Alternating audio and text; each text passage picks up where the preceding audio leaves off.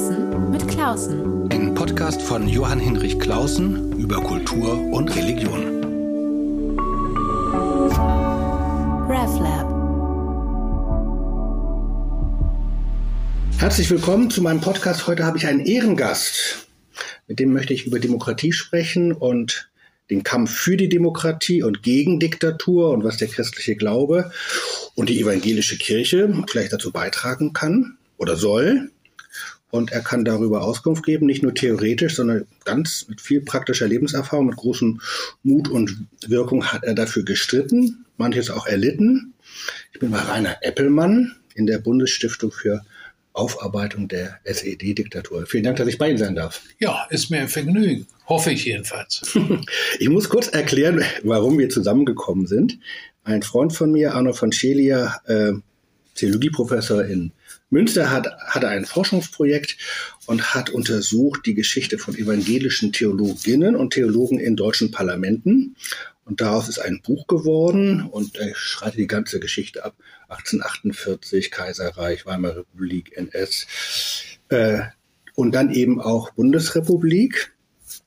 Und äh, ganz besonders hat mich äh, haben mich die Passagen interessiert über die evangelischen Bürgerrechtlerinnen und Bürgerrechtler, die am Ende der DDR sich für Freiheit und Demokratie eingesetzt haben und die friedliche Revolution mitbewirkt haben. Und da hat eine Studentin, Roxane Carmen-Vogel, eine ganz tolle Fallstudie geschrieben und das Objekt dieser Fallstudie sind Sie. Sie hat Ihre Examensarbeit über Sie, lieber Herr Eppelmann, geschrieben. Äh, und das hat vieles in mir ausgelöst, auch weil ein guter Freund von mir lange für Sie gearbeitet hat. Und dann aber, da wollte ich gleich meine erste Frage an Sie stellen, habe ich mit unseren Kindern, die sind also alle um die 20 und auch deren Freunden gesprochen und die sind nicht historisch und politisch interessiert, aber davon hatten die noch nie was gehört. Eppelmann nie gehört. Und ich weiß jetzt nicht, wir haben eine ganze Reihe Hörerinnen und Hörer in der Schweiz, ob die das auch äh, so ähnlich empfinden. Also erleben Sie das selber auch? Und zwar jetzt nicht nur Ihren Namen, dass der berühmt ist oder nicht berühmt ist, sondern dass uns die Erinnerung an die DDR und ihre Überwindung äh, und auch sozusagen die evangelische Kritik daran, dass uns das wegbricht, dieses doch wichtige Erbe. Wie erleben Sie das? Ich weiß nicht, ob man wegbrechen sagen darf. Ähm, die, von denen Sie jetzt geredet haben, also die Generation derer, die heute 20 sind oder noch jünger sind, äh, die haben in ihrem eigenen Leben ein geteiltes Deutschland nie erlebt. Die kennen bloß die Demokratie von heute. Ähm, dass Deutschland mal gespalten war, wissen viele heute gar nicht mehr. Ich gehe viel in Schulen ähm, und habe da mit Zehnklässler oder solche bis zum Abitur zu tun. Ähm, die sind übrigens sehr interessiert an dem Thema. Man muss ihnen bloß die Chance geben. Also der, Vor der, Vorwurf, na, das ist in dem Fall der Lehrer oder der mhm. Direktor dieser Schule, dem es wichtig ist, dass bei der Vermittlung von deutscher Geschichte nicht mit dem Ende des Zweiten Weltkrieges aufgehört wird, sondern auch die Zeit des geteilten Deutschlands mit dazu hört. Und dann auch nicht bloß die alte Bundesrepublik, sondern eben auch das, was zwischen 1949 und 1989 in Berlin in Ostberlin und in der DDR gang und gäbe gewesen ist.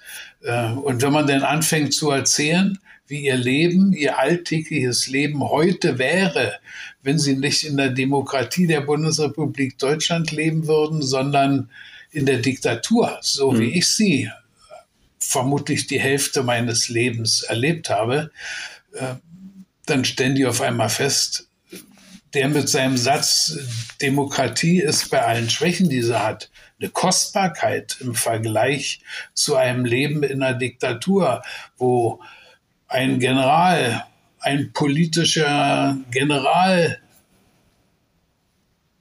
der Bestimmer dessen ist, was ich zu denken habe, was ich in meinem Leben machen darf, was es in unserem Land einzukaufen gibt, wie mein Lebensstandard ist, bis hin zu einem Schild, das ich heute noch erinnere aus einem Lebensmittelladen in der DDR.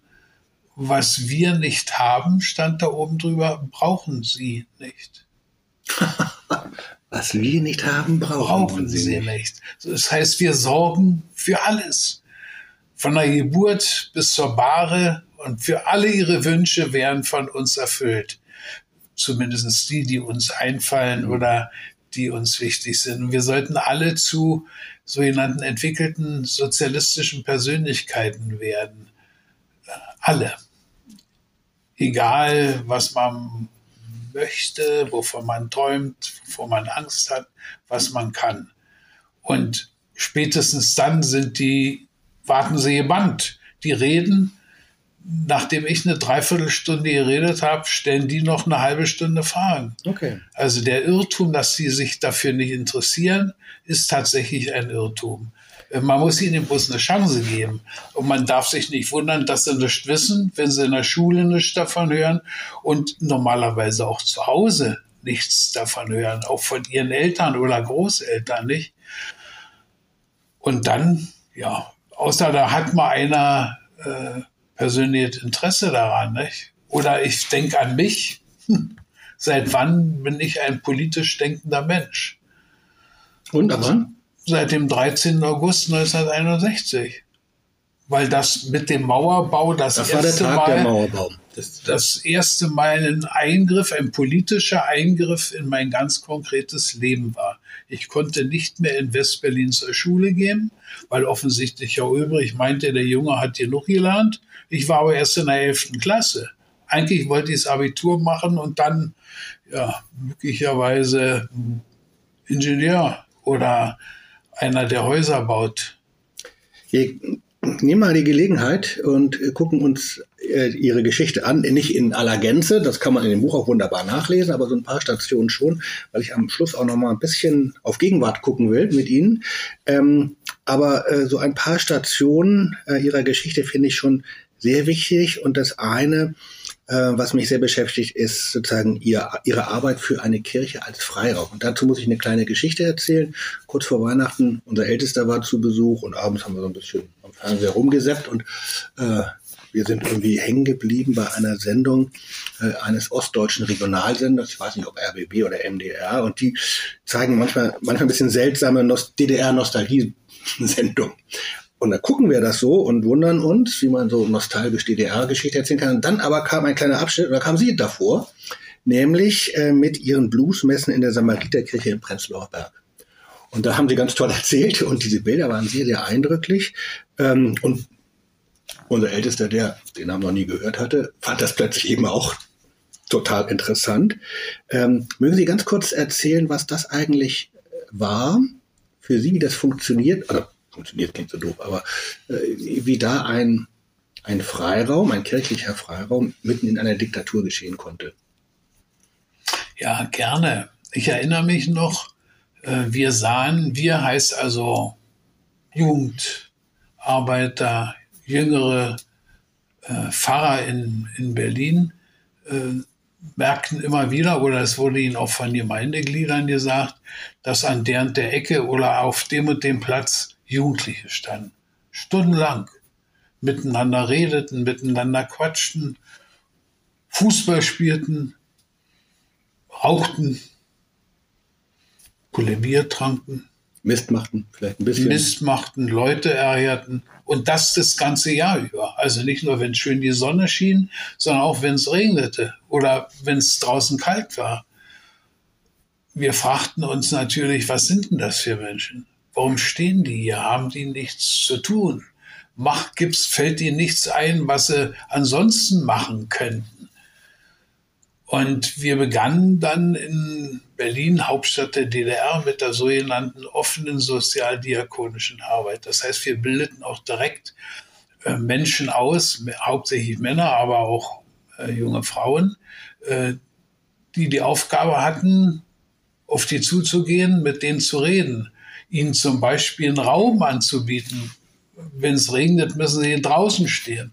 Äh, und dann haben wir mit ihnen geredet. Und solche offene Jugendarbeit hat es eben auch bei uns im Kirchenkreis Friedrichshain gegeben. In der Samaritergemeinde bin ich dort Pfarrer und Kreisjugendpfarrer gewesen. Wir haben die eingeladen.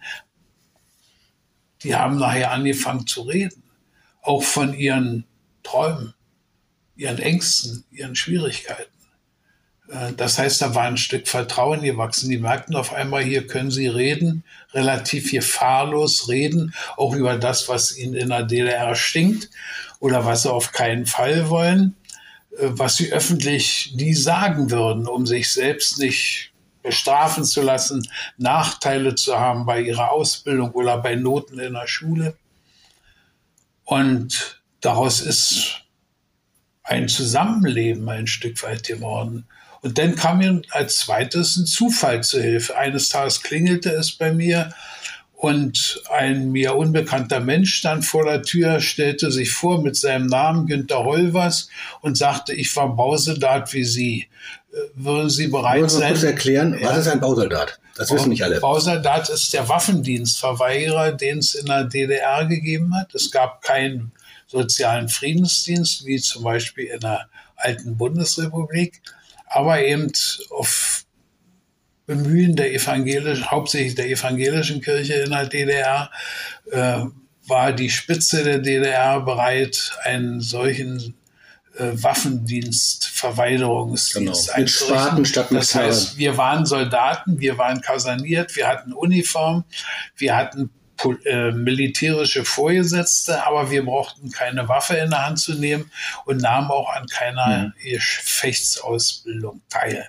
Damit war die DDR das einzige Land im Warschauer Vertrag, die einen solchen Kompromiss für einige Leute schließt. Nur teilweise schön, denn diejenigen, die das machten, die wurden ein Leben lang dafür bestraft, dass sie dieses Gesetz in Anspruch nahmen. Studieren oder eine akademische Ausbildung war für uns Bausoldaten faktisch von ganz, ganz wenigen Ausnahmen abgesehen ausgeschlossen. Und da kamen Sie mit dem Kollegen zusammen. Kam ich mit dem zusammen und der sagte zu mir, ich mache Ihnen Ihre Kirche voll. Und das nur von einem jungen Mann, den ich nicht kannte, zu hören, hat mich zumindest so sehr gereizt, dass ich mir Zeit mit ihm nahm. Und dann erzählte er mir, er wolle Bluesmusik machen, könnte die nur sehr kurz und nur mit Schwierigkeiten in der DDR spielen, öffentlich spielen. Das hatte was mit der Veranstaltungsverordnung in der DDR zu tun. Bei solchen Musikveranstaltungen, vor allen Dingen für junge Menschen, mussten 70 Prozent der Stücke, die da zu hören waren, in der DDR oder den anderen sozialistischen Ländern entstanden sein. Also konnte man mit amerikanischem Blues nicht so viel in der DDR erreichen. Und da habe ich ihm gesagt, das geht nicht. Laut dieser Veranstaltungsverordnung kann ich mit Ihnen, kann ich Ihnen unsere Kirche nicht als Versammlungsraum für sowas anbieten. Aber wenn Sie sich vorstellen können, dass wir Gottesdienste machen, in denen Sie mit Ihrer Musik dann gerne musizieren dürfen, dann könnten wir Partner werden. Darauf hat er sich eingelassen. Dann fingen wir mit 150 beim ersten Mal an und kamen nachher bei 6.000, 7.000, 8.000, 9.000 aus der ganzen DDR an. Die passten in eine Kirche gar nicht mehr rein. Wir haben das dann aber dreimal oder viermal hintereinander machen müssen. Und wahrscheinlich auch die viel an der Form gearbeitet, nicht? Also Richtig. nicht, also das ist ja doch Am Anfang, war, ne? am Anfang war es ganz einfach. Wir haben aus einer modernen Bibelübertragung ein paar Texte vorgelesen, dazu was gesagt, ein Kollege und ich zusammen habe mich da am Anfang nicht alleine rangetraut, weil ich nicht wusste, was wird denn daraus Mhm. werden. Ähm, und wir haben dann gemerkt, nachdem die Zahlen immer mehr stiegen, uns hier also eine halbe Stunde vorzubereiten, ein paar Texte rauszusuchen, da ein bisschen was zu, zu sagen, äh, das ist nicht fair denen gegenüber. Die sollen nicht das Gefühl haben, sie müssen das alles über sich ergehen lassen, um dann endlich ihren heißgeliebten Blues zu. Und da haben wir uns überlegt, was können wir mit denen machen?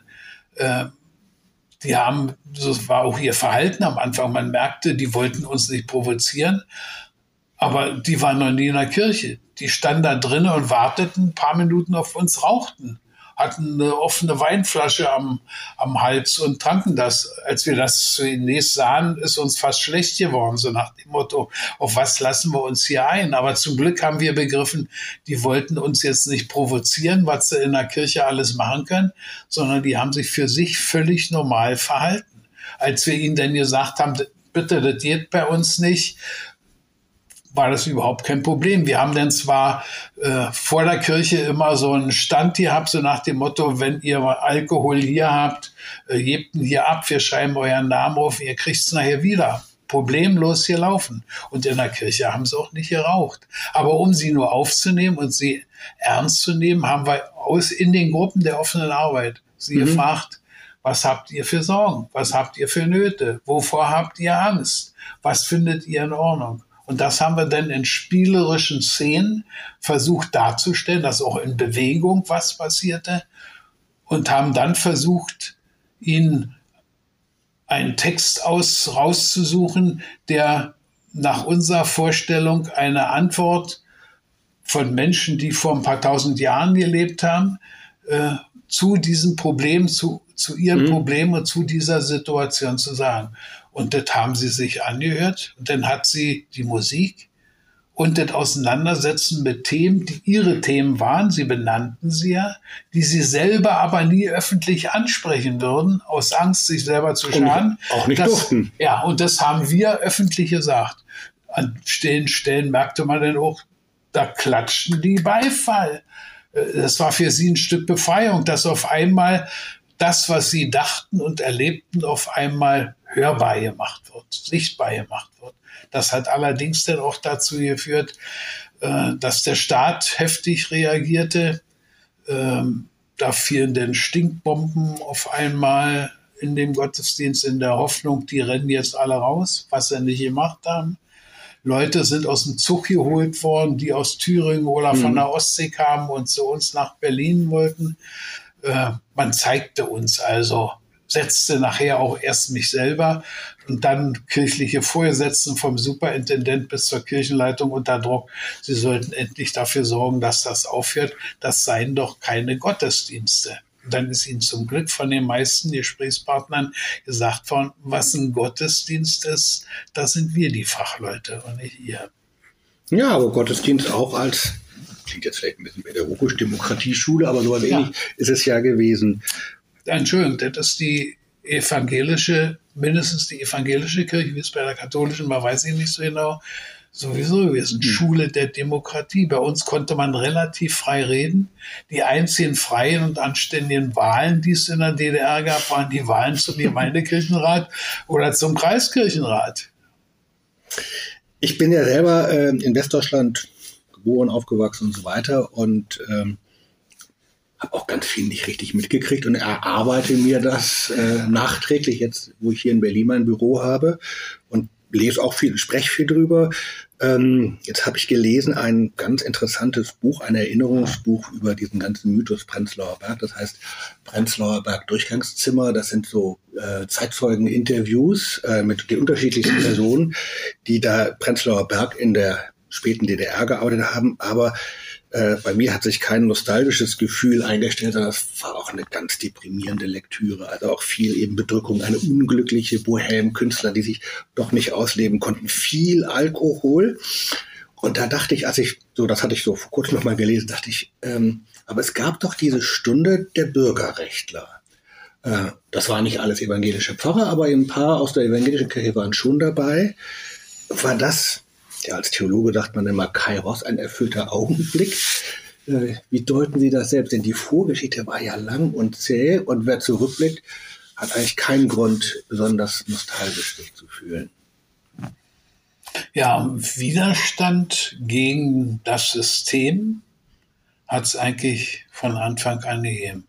Hm. Erinnere mich an Rostocker Studenten, die Anfang der 50er Jahre äh, dagegen protestierten, dass Wahlen nicht fair waren in der DDR.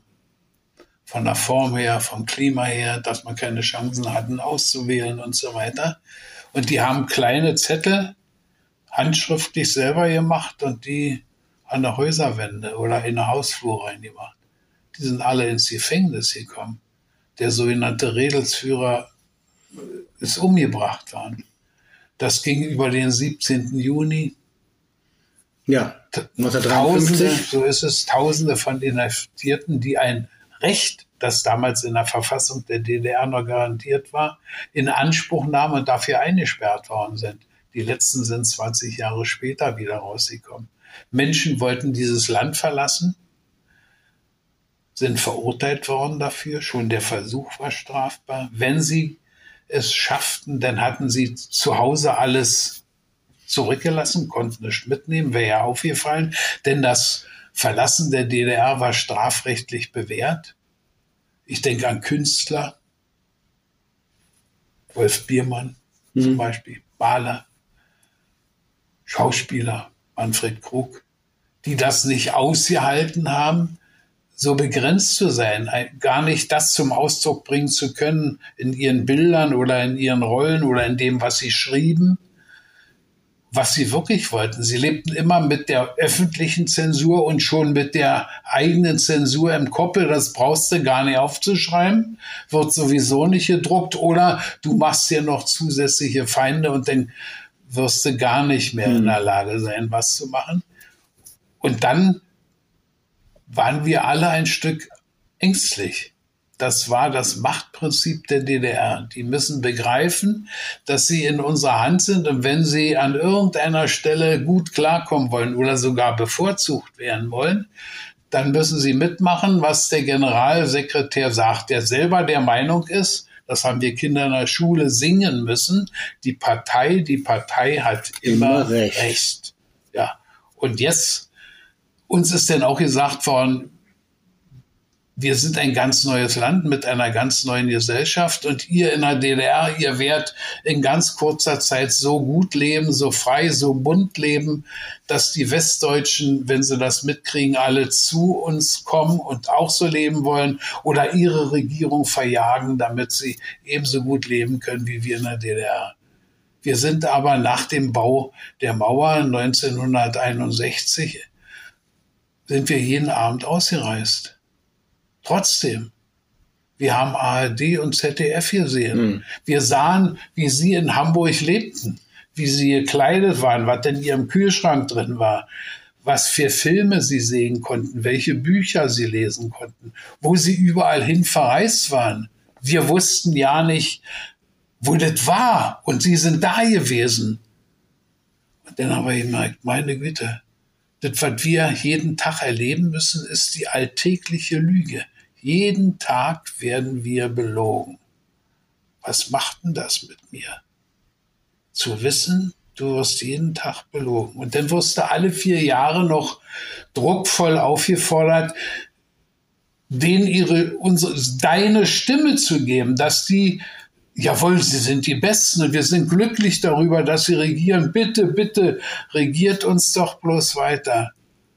Und dann sahen wir auf einmal in diesem bunten Land, Bundesrepublik Deutschland, gehen die Leute auf die Straße zu Hunderten und zu Tausenden und fordern re ihre Regierung auf, zumindest Teile ihrer Politik vollständig zu verändern. Ich meine die Raketenjahre. Mhm.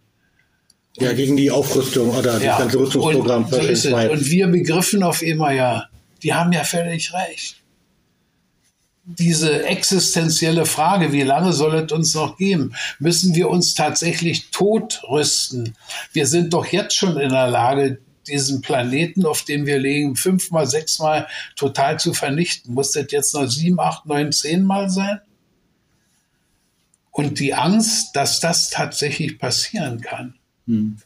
wurde auf einmal größer als die Angst, zu kurz zu kommen. Viele von uns waren inzwischen Väter oder Mütter hatten also Kinder. Und wenn sie die liebten und nicht bloß sich selber liebten, mussten sich natürlich Gedanken darüber machen, wie sollen die mal leben können? Oder gibt es den Würden, Planeten ja, ja. denn gar nicht mehr? Würden Sie sagen, dass also Diktatur lebt immer äh, durch die Angst der Menschen.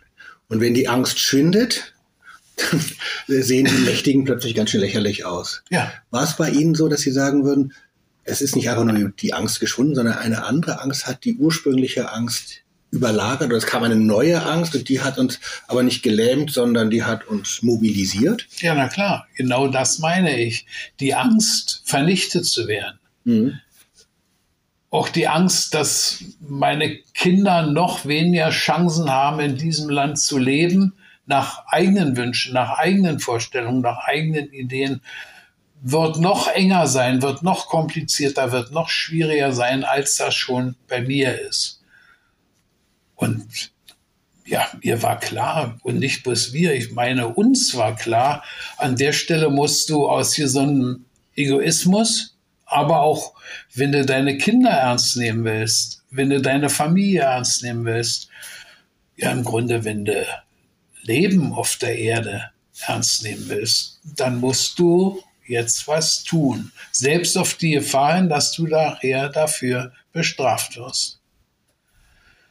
Ja, und das ist, glaube ich, eine Triebfeder für viele Engagierte bei uns gewesen. Ich denke an den Berliner Appell, der ein Impuls in der DDR gewesen ist. Wir müssen tatsächlich was tun. Unsere Regierenden tun da zunächst gar nichts. Die DDR ist von den Regierenden in der DDR als der Friedensstaat bezeichnet worden. Die meinten also von ihrer eigenen Ideologie her, ja, die die Schlimmen, die Kriegstreiber sind die im Westen. Wir im sogenannten sozialistischen Lager, wir machen alles richtig. Und uns wurde zunehmend klar, wenn es hier tatsächlich zu ernsthaften Abrüstungsverhandlungen kommen soll, dann müssen sich Leute in den Ländern des Sozialismus finden, die sagen, nicht bloß Pershings und Cruise Missiles müssen weg. Die SS-20, die als erste da war, die muss natürlich auch weg. Äh, und als wir dann, ja, das war dann auch noch ein bisschen Taktik. Wir haben das bewusst Friedenskreise genannt im Friedensstaat. Weil Frieden war ja gut. So ist es. Wir haben nicht draufgeschrieben für freie Marktwirtschaft. So ist es. So ist es. Und nachdem wir aber feststellten, wir haben uns dann natürlich erstmal gefragt, wo treffen wir uns?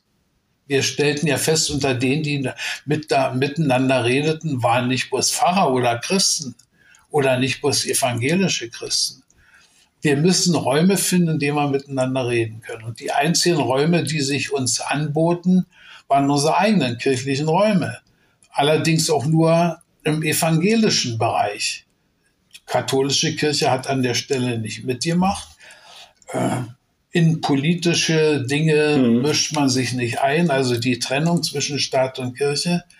Äh, das gab es auch und gibt es heute auch in der evangelischen Kirche, aber zum Glück auch Leute, die begriffen haben, nee, ein Christ hat auch politisch zu denken und notfalls ja. auch politisch zu handeln, sonst wird er dem Revolutionär Jesus nicht. Ja, deshalb da würde ich gerne darauf zurückkommen, weil äh, Sie haben erstmal, das erste Motiv war ja gar nicht christlich, sondern sozusagen diese ganz elementare Weltuntergangsangst. Äh, und zwar nicht als apokalyptischer Traum, sondern als richtig politische Einschätzung. Richtig. Und dahinter und damit verbunden der theologische Impuls. Nun sind Sie, haben Sie schon gesagt, der Revolutionär Jesus. Sie selber sind ja jetzt kein Pfarrerskind, äh, sondern hatten ja auch erstmal so einen weiten Weg, um selbst in die evangelische Kirche zu kommen. Ähm, wie stark war für Sie der theologische Impuls bei dieser Arbeit? Und, und wie hat er eigentlich ausgesehen? Oder war das immer auch mit dem Politischen immer schon verbunden für Sie und gar nicht sozusagen so getrennt? Ich denke an die junge Gemeinde. Seit der Zeit äh, habe ich auf eine für mich wichtige Art und Weise äh, die Bibel kennengelernt, von Martin Luther gehört, aber auch von Martin Luther King gehört von Stauffenberg gehört, von unter anderem auch Christen, die im Widerstand gegen Hitler gewesen sind, die sich also eingemischt haben. Äh, kann mir gut vorstellen, Dietrich Bonhoeffer ist von den Zeitgenossen zu seiner Zeit, die Pfarrer waren, Gemeindeglieder waren, nicht nur bewundert worden, sondern auch verraten worden, nicht verstanden worden, beschimpft worden, kritisiert worden, leidenschaftlich kritisiert worden. Ähm, auch uns ist das ja immer wieder passiert, dass etwa im Blick auf Bluesmessen gesagt worden ist, das sind keine Gottesdienste oder ich gefragt worden bin, hämisch gefragt worden bin, wie viel bezahlen denn inzwischen davon Kirchensteuern oder sind in eine Kirche eingetreten? Und sie waren denn nicht schockt, als ich ihnen sagte, deswegen mache ich die nicht. Aber wir leben in einem atheistischen Land. Und wenn ich Leuten, die in der Schule hören, wir sind die dümmsten und die blödesten und die gefährlichsten, wenn ich die dazu kriege, dass sie auf dem Grund ihrer eigenen Lebenserfahrung immer feststellen, das waren die Einzigen, die uns zugehört haben, die Einzigen, die uns einen Raum gegeben haben, den wir dringend brauchen, na, dann werden die uns gegenüber zumindest sehr viel aufgeschlossener sein. Die werden mit uns nicht mehr mit Vorurteilen, sondern mit Zufriedenheit oder mhm. Achtung reden. Ähm, das schien mir ein guter Weg zu sein, ein überzeugender Weg zu sein. Das ist für mich bis, bis heute ein Weg, von dem ich meine, den müsste Kirche gehen. Sich fragen, was brauchen eigentlich die Menschen heute in unserer Gesellschaft? An welcher Stelle können möglicherweise wir mindestens unterstützen? Oder sind sogar die Einzigen, die ihnen das anbieten können? Äh, ich glaube, am Ende der DDR als Friedensbewegung also immer mehr wurde in den einzelnen kirchlichen Gruppen, als da denn Ökologiegruppen dazu kamen, Menschenrechtsgruppen dazu sagen. In diesen Gruppen ging es nicht um Menschenrechte in Südafrika oder in Chile, sondern um Einhaltung der Menschenrechte in der DDR ja, da merkten die natürlich immer mehr, das hat tatsächlich mit unserem Leben was zu tun. Und wenn es eine Perspektive gibt, wenn es eine Hoffnung gibt, ja, dann offensichtlich unter gegenwärtigen Bedingungen nur im Raum der evangelischen Kirche.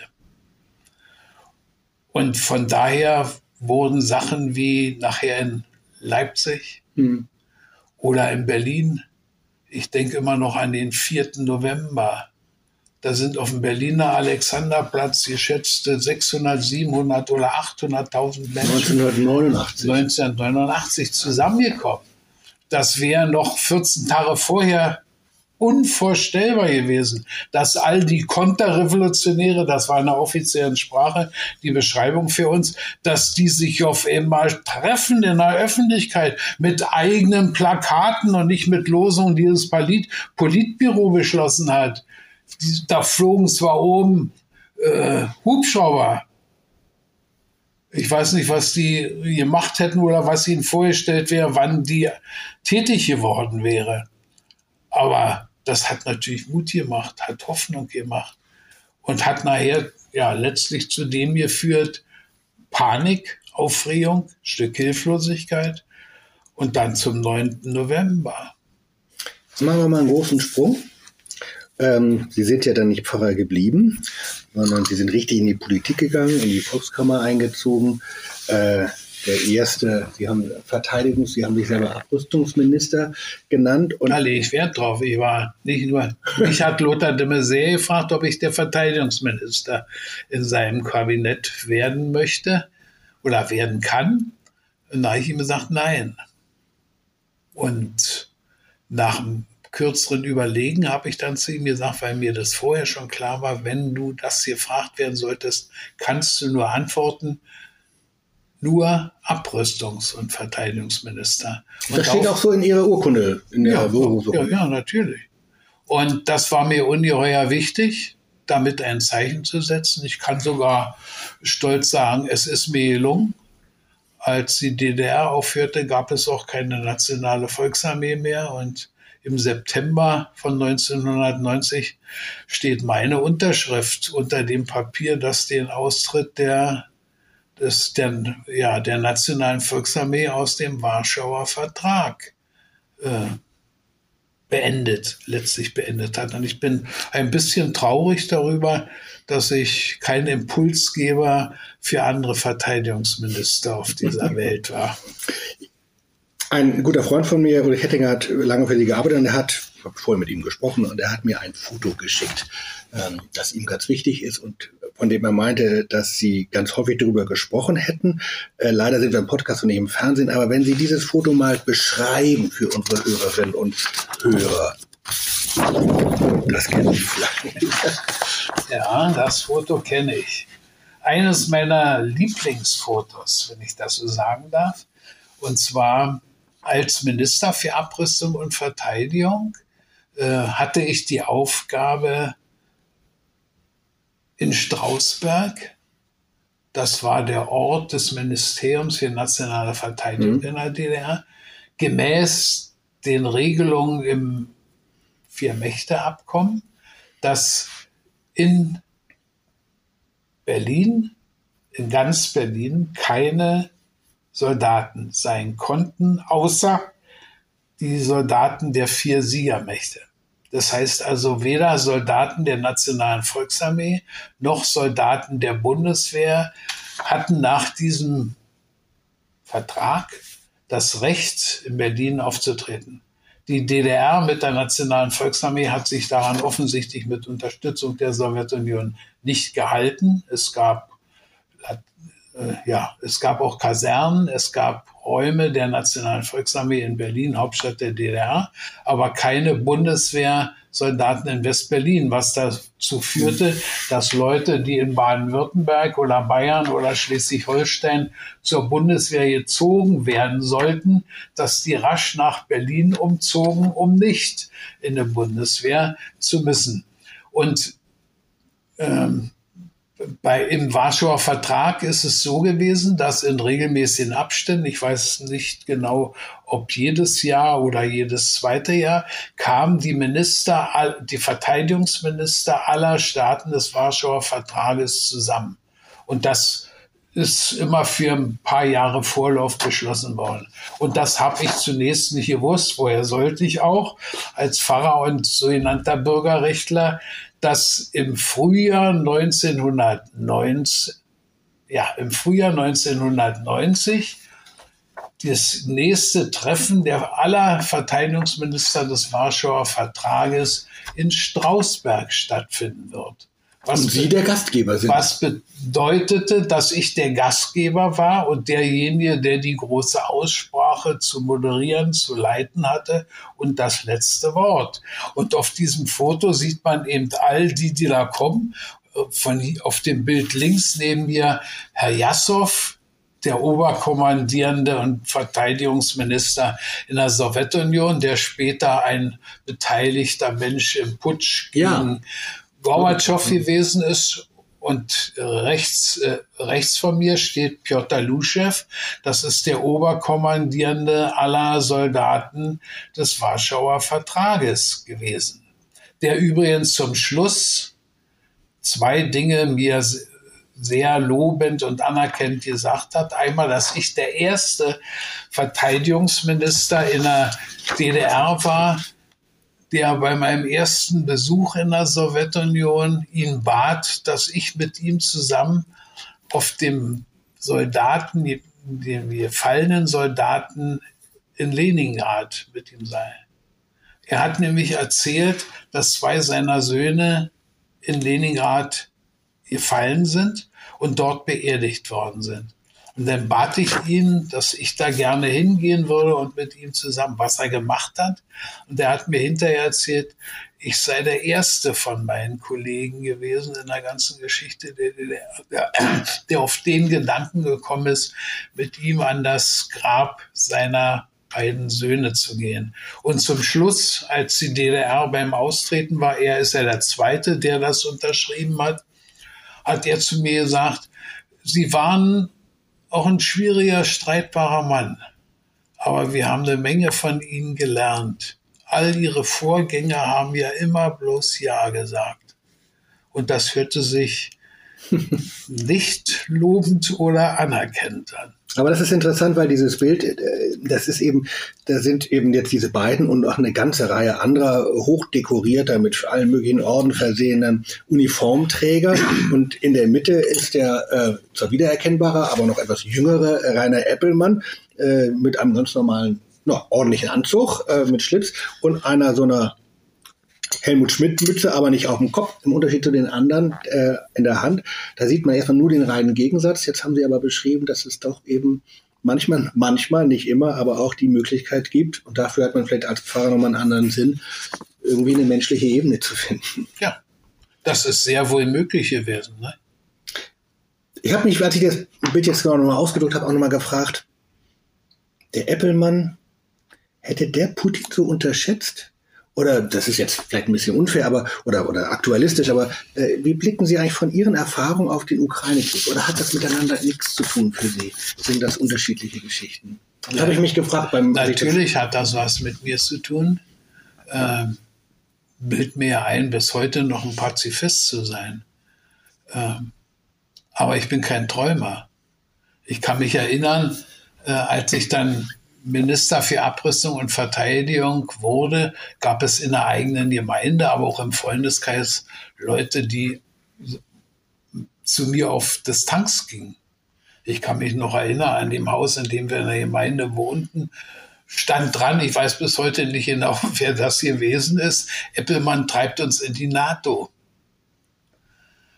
Ähm, ich meine heute noch mehr als damals 1990, dass das genau richtig war, dass ich das gemacht habe. Wer sollten das sonst werden? Ein Offizier der Nationalen Volksarmee? Der, die waren alle in der SED. Sollte der das machen? Es musste einer von uns machen. Und ich glaube, es war gut, dass ich Pfarrer war. Mir war von Anfang an klar, du hast eine ungeheuer komplizierte und verantwortungsvolle Aufgabe. Das sind die einzigen Bewaffneten in der DDR. Also ein Weg, sich wehren zu können, gab es gar nicht. Du musst also versuchen, die in ihrer Situation, dass ihr Lebensweg, den sie sich vorgestellt haben, der sie ein Stück ruhig und gelassen gemacht hat, dass der mit uns jetzt zu Ende ist. Die fragen sich, was ist morgen, was ist übermorgen? Und wenn sie gar keine Hoffnung haben können, dann können sie auf die allerdümmsten und die allergefährlichsten Gedanken kommen. Und dass die den Weg, die allermeisten zumindest, diesen unseren neuen Weg mitgegangen sind oder zumindest nur leidend, aber nicht rabiat und schon gar nicht gewalttätig kaputt gemacht haben oder auch das auch nicht versucht haben, das hat, glaube ich, damit was zu tun, dass sie sich ein Stück weit angenommen und verstanden fühlten. Ähm, von daher, ich bin ja nachher Abgeordneter gewesen und ich habe den Putin im Deutschen Bundestag erlebt. Er gehörte ja zu den wenigen Staatsmännern, die keine Präsidenten waren, äh, die im Deutschen Bundestag reden konnten. Und da hörte er sich völlig anders an, als er sich heute anhört ich denke noch an Historiker aus vielen Ländern, die 2000 und noch mehr 2004 als zehn Länder Osteuropas auf einmal in die EU mit reinkamen. Jetzt beginnt zumindest für Europa das Zeitalter des ewigen Friedens. Wir waren naiv. Mhm. Wir haben uns geirrt. Und wir haben vielleicht nicht in den ersten Jahren, weil wir davon träumten, das könnte es ja sein, jetzt ewiger Friede. Wir haben nicht gehört, dass auch damals schon ein bisschen leiser noch, aber er hat es auch damals schon gesagt, das Schlimmste, was im zu Ende gehenden Jahrhundert, also im 20. Jahrhundert für Europa passiert ist, ist das ein Auseinanderfallen der Sowjetunion. Dass das bedeuten kann, dass ein ehemaliger KGB-Mann davon träumt, die alte Größe der Sowjetunion, egal unter welchem Namen, wiederherzustellen oder annähernd wiederherzustellen, ist zumindest rein theoretisch möglich.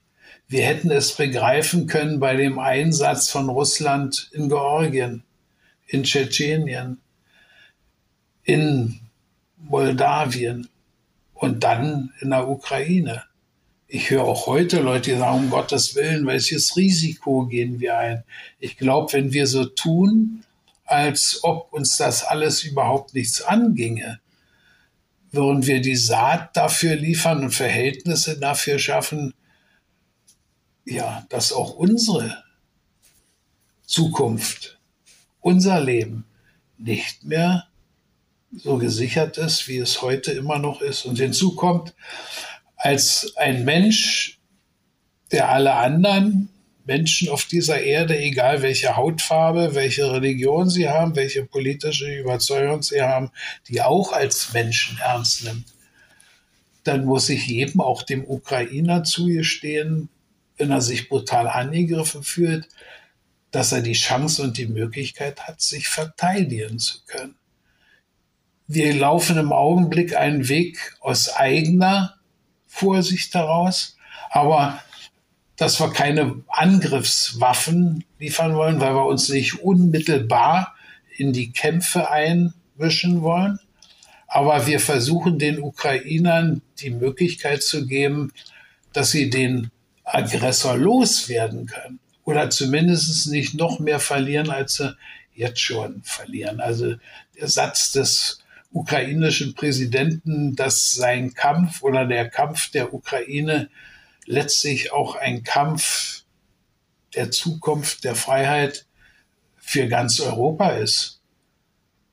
Da ist zumindest sehr viel dran.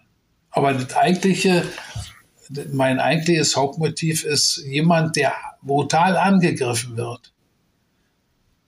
Der muss die Möglichkeit haben, sich verteidigen zu können. Äh, ich träume auch von einer Welt ohne Waffen, keine Frage. Aber ich habe begreifen müssen, die Putins, die Pol Pots, der Präsident der Volksrepublik China, um bloß einige wenige Beispiele zu nennen, solange die Macht haben und etwas sagen können, auch einen Befehl geben, jetzt fallen wir über die anderen, die schwach sind, her, wird nicht dazu beitragen, dass es Frieden auf dieser Erde gibt. Wir waren eigentlich auf einem guten Weg. Abrüstungsverhandlungen haben ja noch dazu nach Gorbatschow eine ganze Menge erreicht. Wir haben Ressourcen eingespart. Wir haben die Gefahr, es könnte alles in einem Chaos ändern, erheblich verringern können. Nicht abgeschafft, aber erheblich verringern können. Diesen Weg sind wir im Bus leider nicht weitergegangen oder haben ihn nicht weitergehen können. Ich bin verzweifelt, muss, oder fast verzweifelt. Menschlich auf jeden Fall, wenn ich die Bilder sehe und wenn ich erleben muss, hören muss, vermittelt bekomme, aller Wahrscheinlichkeit die meisten Menschen, die im Augenblick von ukrainischer Seite umgebracht werden, getötet werden, sind keine Soldaten in Uniform, nee, sondern sind alte Männer, sind Frauen und sind Kinder. Häuser, die da kaputt gehen, sind keine Kasernen, sondern Wohnhäuser, Schulen, Krankenhäuser. Ich mache einen großen Sprung, so dass wir den Bogen schließen zum Gespräch und wir lassen aus, Sie haben ja danach noch viel gemacht. 15 Jahre Bundestag, dann haben Sie einen wichtigen äh, Verband in der, für die CDU, die CDA, Christlich-Demokratische Arbeitnehmerschaft, ge geleitet, sind jetzt ganz lange äh, schon auch ähm, leitend hier in der Bundesstiftung zur Aufarbeitung der SED-Diktatur. Darf ich dazu noch was ergänzen? Gerne. Ich bin nicht nur inzwischen fast 25 Jahre ehrenamtlicher Vorstandsvorsitzender dieser Bundesstiftung zur Aufarbeitung der SED-Diktatur. Diese Stiftung ist 1998 vom Deutschen Bundestag mit großer Mehrheit beschlossen worden, sondern ich bin vorher schon zwei Legislaturperioden lang der Vorsitzende einer Enquete-Kommission zur Aufarbeitung der SED-Diktatur gewesen.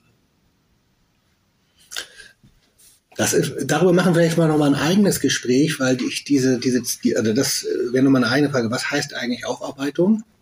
Ähm, obwohl ich frage Sie doch, vielleicht kriegen wir es auch sozusagen nochmal kurz auf einen Punkt.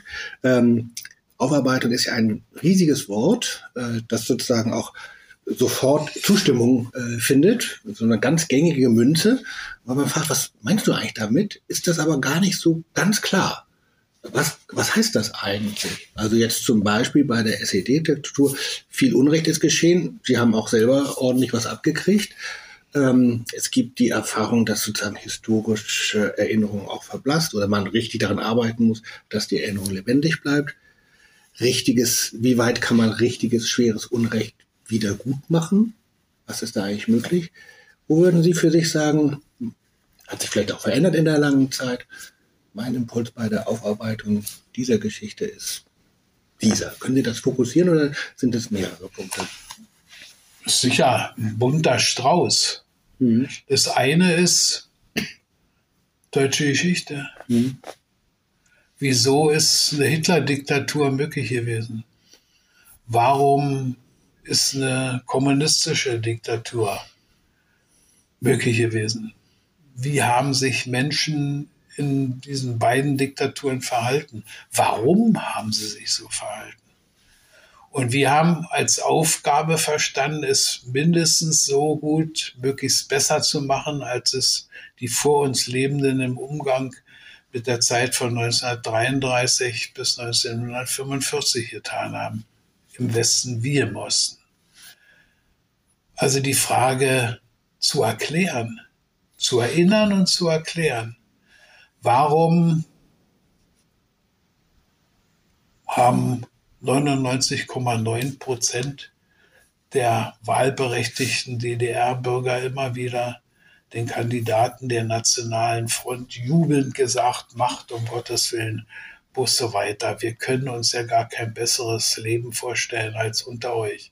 Und gleichzeitig haben über vier Millionen von 17 Millionen unter gewaltigem Risiko bis zum Verlust ihres Lebens dieses Land verlassen. Und viele haben davon geträumt, haben bloß gesagt, ich lasse nicht alles zurück, ich gehe nicht das Risiko ein, fünf Jahre in den Knast zu kommen oder sogar erschossen zu werden. Warum ist das so gewesen? Warum so das Verhalten? Wir hatten eigentlich in einem Land, das zum Schluss pleite war, wir hatten in den Betrieben in der Wirtschaft bestimmt. Wer ist möglicherweise nicht gehört worden? Warum ist die Presse der DDR so eine fürchterliche Hofberichterstattung gewesen? Alle Medien. Warum haben Schriftsteller so geschrieben, wie sie geschrieben haben? Warum ist denn die DDR überhaupt kaputt gegangen? Bei dem Anspruch, den sie hatte. Also wir versuchten nicht nur zu erinnern, sondern auch darzulegen, zu erklären, um die Menschen, die in der Zeit, in den 40 Jahren gelebt haben, ein Stück weit mehr zu verstehen, warum sie sich so verhalten haben, warum sie geschwiegen haben, warum sie sich aufs Privatleben konzentriert haben, aber auch als ein Stück Mahnung der Versuch oder die Hoffnung, vielleicht sind wir ja doch in der Lage, wenigstens an der einen oder anderen Stelle ein wenig aus den Fehlern unserer Eltern oder Großeltern. Wir waren so dicht dran, dass wir auch noch sagen konnten, aus unseren eigenen Fehlern zu lernen, äh, um manches, was wir falsch gemacht haben oder zugelassen haben, unseren Kindern mit auf den Weg zu geben oder den Enkelkindern, seid an der Stelle ungeheuer vorsichtig. Und das ist natürlich wie von selbst eine Mahnung, eine Inspiration, sich heute für Demokratie und Menschenrechte auch hier bei uns einzusetzen. Richtig. Vielen Dank, lieber Rainer Eppelmann. Wer ein bisschen mehr wissen will, kann sich, Sie haben eine sehr gute Website, ähm, ihrer Bundesstiftung zur Aufarbeitung DDR-Diktatur. Das geht ganz schnell. Bei Google landet man da, kann man sich nochmal vertiefend äh, beschäftigen. Sonst weise ich nochmal darauf hin, auch dieses Buch, von dem ich anfangs erzählte und das mich dann zu Ihnen geführt hat, Uta Elisabeth Hohmann und Arno von Schelia, ein sonderlicher Gottesdienst, evangelische Theologinnen und Theologen als Parlamentarier. Und da sind Sie mit drin. Ich habe mich sehr gefreut, dass Sie sich Zeit genommen haben für uns. Vielen herzlichen Dank für das Gespräch. Ich danke Ihnen ebenfalls, dass Sie mich so lange haben reden lassen und mir so lange zugehört haben. Meistens ist das ein Interview von zehn Minuten und da kommen dann zwei Sätze bloß vor. Bei Ihnen war das viel besser. danke sehr.